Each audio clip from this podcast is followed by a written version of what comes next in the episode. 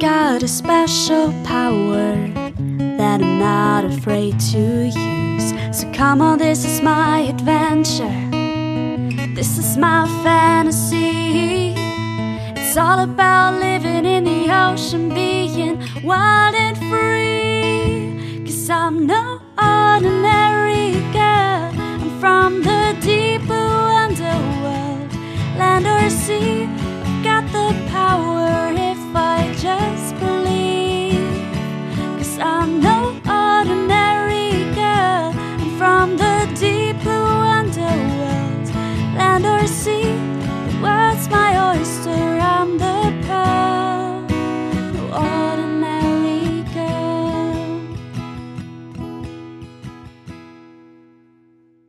Moin und herzlich willkommen bei den drei Meerjungfrauen. Ich bin Eva Hallo, ich bin Anna.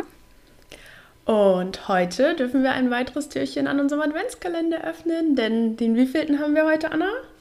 Den 10. Dezember, also öffnen wir das zehnte Türchen.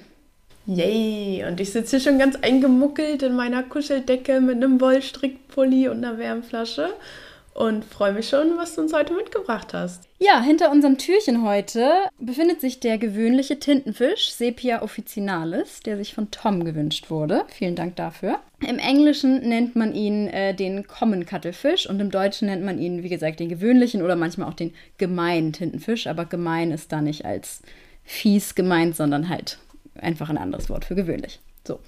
Ähm, und äh, ja, lustigerweise, oder vielleicht auch weniger lustigerweise, das dürft ihr euch gleich selber überlegen, sind die ersten Treffer, die man bekommt, wenn man Sepia officinalis in der Suchmaschine seiner Wahl eingibt, welche, die wenig mit dem Tintenfisch selber als quasi Tier zu tun haben, sondern es geht dabei ähm, um Globuli und andere homöopathische Mittel, die aus der Sepia officinalis anscheinend gewonnen werden.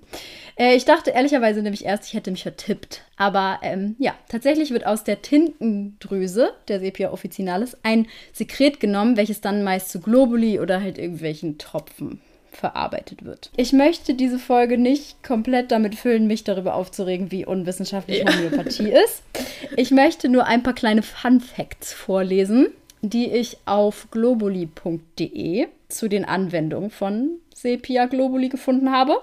Und den Rest könnt ihr euch dann selber überlegen. Zum Beispiel ist ein ganzer Absatz dazu dezidiert, ähm, wo es darum geht, äh, weshalb man beispielsweise diese bestimmten Globuli anwendet. Ich lese vor. Nach Angaben der klassischen Homöopathie kann die hier beschriebene Arznei bei all jenen Betroffenen hilfreich sein, die mindestens zwei der folgenden körperlichen Beschwerden aufweisen. Und dann gibt es eine ganz lange Liste an Beschwerden. Und davon sind beispielsweise folgende. Sepia-Mädchen, und damit sind nicht die Sepien selber gemeint, also nicht die Tintenfische, sondern mh, junge Mädchen, die klassifiziert werden als Sepia-Mädchen, weil sie halt bestimmte Probleme aufweisen, irgendwie, also so bestimmte Krankheitsmerkmale. Ich kenne mich nicht aus in der Homöopathie, aber ich schließe daraus, dass man halt so bestimmte Schemata und Krankheitsbilder in irgendwie sowas zusammenfasst. Naja, da steht, Sepia-Mädchen können Probleme haben mit der weiblichen Entwicklung ihres Körpers. Sie sind eher buschikos und gerne mit Jungen unterwegs. Das ist auch gar nicht transfeindlich. Ein weiterer Punkt ist, Sepia ist ein Mittel für Flechtenausschläge, die sich oft in kreisrunder Form zeigen, in Klammern Herpes circinatus, ähm, so, wie, so wie für die Schuppenflechte und Neurodermitis. Die Haut ist trocken, verdickt und schuppig und im Winter treffen häufig juckende Ekzeme auf. Ich weiß ja nicht, aber vielleicht sollte man, wenn man tatsächlich sowas hat, Medikamente nehmen und nicht homöopathische Mittel. Ähm, naja, dann kommen auch noch ganz viele andere Sachen, sowas wie, dass man das gegen Harninkontinenz benutzen kann und ähm, Stress und so weiter. Und dann steht hier, ähm, für die Selbstbehandlung empfohlen werden meist die Potenzen D6 bis D12. Und wer sich auskennt mit diesen Potenzen, ähm, der weiß, dass das einfach nur quasi immer wieder verdünnt wird, das Mittel. Also eine Potenz von D6 wäre zum Beispiel, dass sechsmal dieser Wirkstoff 1 zu 10 verdünnt wurde. Also, dass man bei einer Potenz von D12 eigentlich gar nichts mehr hat. Naja, und am besten fand ich ehrlich gesagt das letzte, was ich noch vortragen möchte. Auch die Einnahme selbst erfordert besondere Aufmerksamkeit. Unabhängig von der Art der Darreichungsform, Globuli, Tablette oder Tropfen, sind Homöopathika empfindliche Stoffe, deren Wirksamkeit durch äußere Reize möglicherweise beeinflusst werden können. Um eine Heilwirkung nicht zu gefährden, sollten zur Sicherheit folgende Regeln beachtet werden. Da sind dann auch viele verschiedene Regeln und die beste davon fand ich, Minze, Zahnpasta, Kaugummi, Kaffee und Alkohol zur Sicherheit der Wirkung möglichst vermeiden. Ich möchte auch wiederum niemandem vorschreiben, wie er sie mit dem eigenen Körper umzugehen hat, aber vielleicht sollte man sich die Zähne putzen und auch Zahnpasta ja. benutzen. Ich glaube, dass da würden alle Zahnärztinnen euch danken. Okay, so viel ja. zu dem kleinen Exkurs. Kurze Zwischenfrage. Ja. Hast du die Sendung von My, äh, ja. My New gesehen zur Homöopathie? Ja.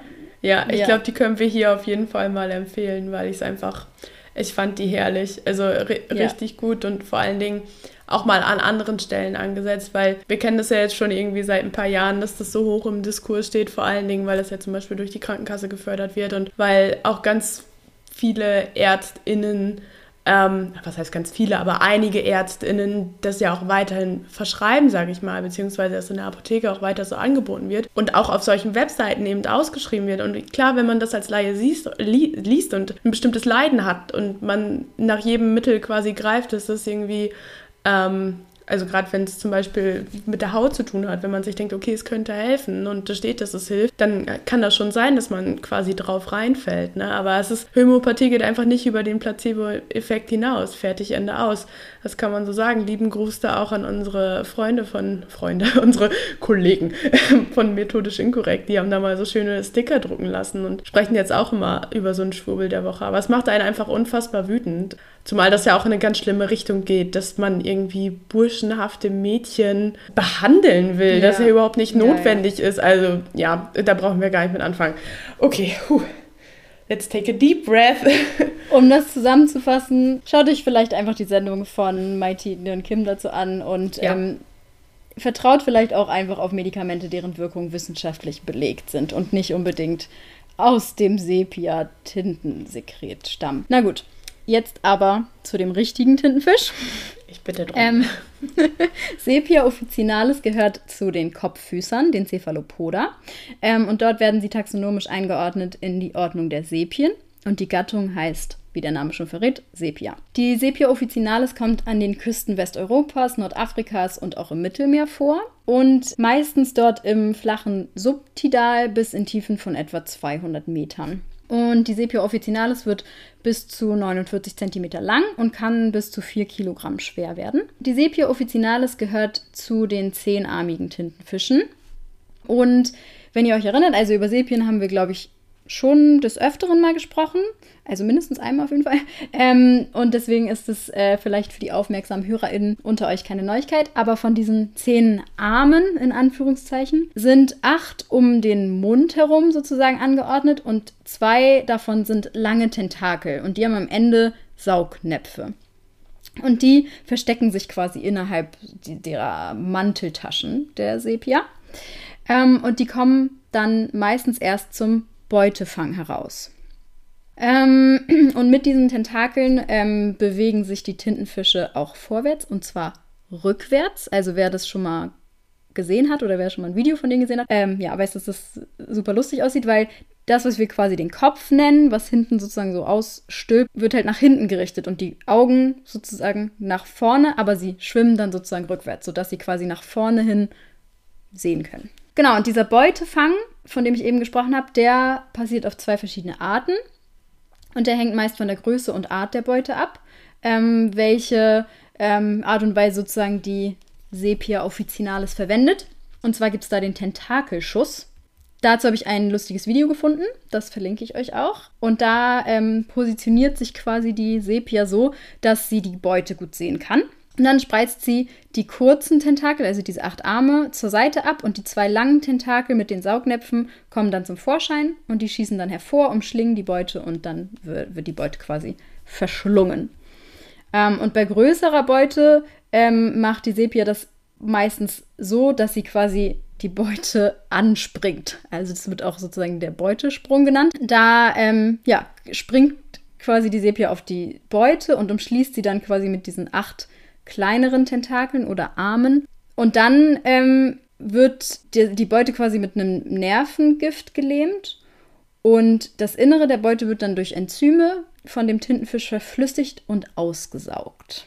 Ähm, genau, und ein äh, letzter spannender Fakt den wir eventuell auch mal schon mal besprochen haben. Daran erinnere ich mich ehrlich gesagt nicht mehr so genau. Äh, als wir über andere Sepien gesprochen haben, weil das macht, glaube ich, nicht nur die Sepia officinalis so, sondern äh, viele Kopffüßer machen das so, dass sie quasi ihr Körpermuster verändern. Ich glaube, wir haben schon mal über diese Camouflage, diese Tarnung gesprochen, wenn ich mich richtig erinnere. Ja, haben wir auf jeden Fall schon okay. mal. Ich weiß nicht mehr ganz genau, ob es eine Studie war oder als wir über einen ganz bestimmten Tintenfisch gesprochen haben. Aber ja, ich glaube, es stand auf jeden Fall schon mal im Raum. Ja, vielleicht können wir die Folge dazu nochmal verlinken, wenn wir sie wiederfinden. Ähm, auf jeden Fall. Ich glaube, was äh, wir da auch, also kurz und knapp, was wir da auch äh, besprochen haben, ist, dass die quasi so Chromatophoren in dem Gewebe haben, die sie dann steuern können und die sich dann sozusagen an den, an die Umgebung anpassen können. Ja, also das ist echt verrückt, wenn man die wirklich schon mal gesehen hat. Man sieht die ganz oft einfach nicht, weil die sich so gut anpassen an irgendwie alleine nur irgendwie das Wasser, wenn das irgendwie ein bisschen trüb ist, dann sehen die auch so ein bisschen bräunlich trüb aus und dann ähm, sind die super schwer zu erkennen.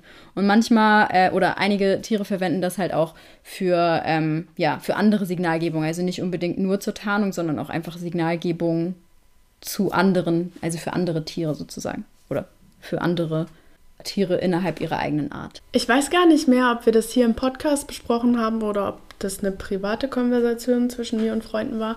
Aber, und ich weiß auch nicht mehr, ob Sepia officinalis ist oder ein anderer Kopffüßer.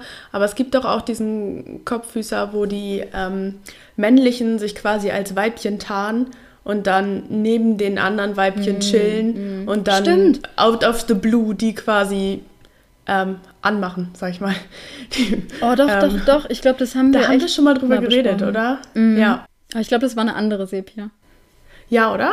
Okay, ja. aber es geht auf jeden Fall auch in die Richtung. Also die nutzen das irgendwie nicht nur als Tarnung, sondern ähm, die verändern quasi dann die Oberflächenstruktur und auch die Farbe ihres Körpers, um wie ein Weibchen auszusehen. Und das machen die scheinbar so gut, dass die anderen Weibchen denen das abkaufen.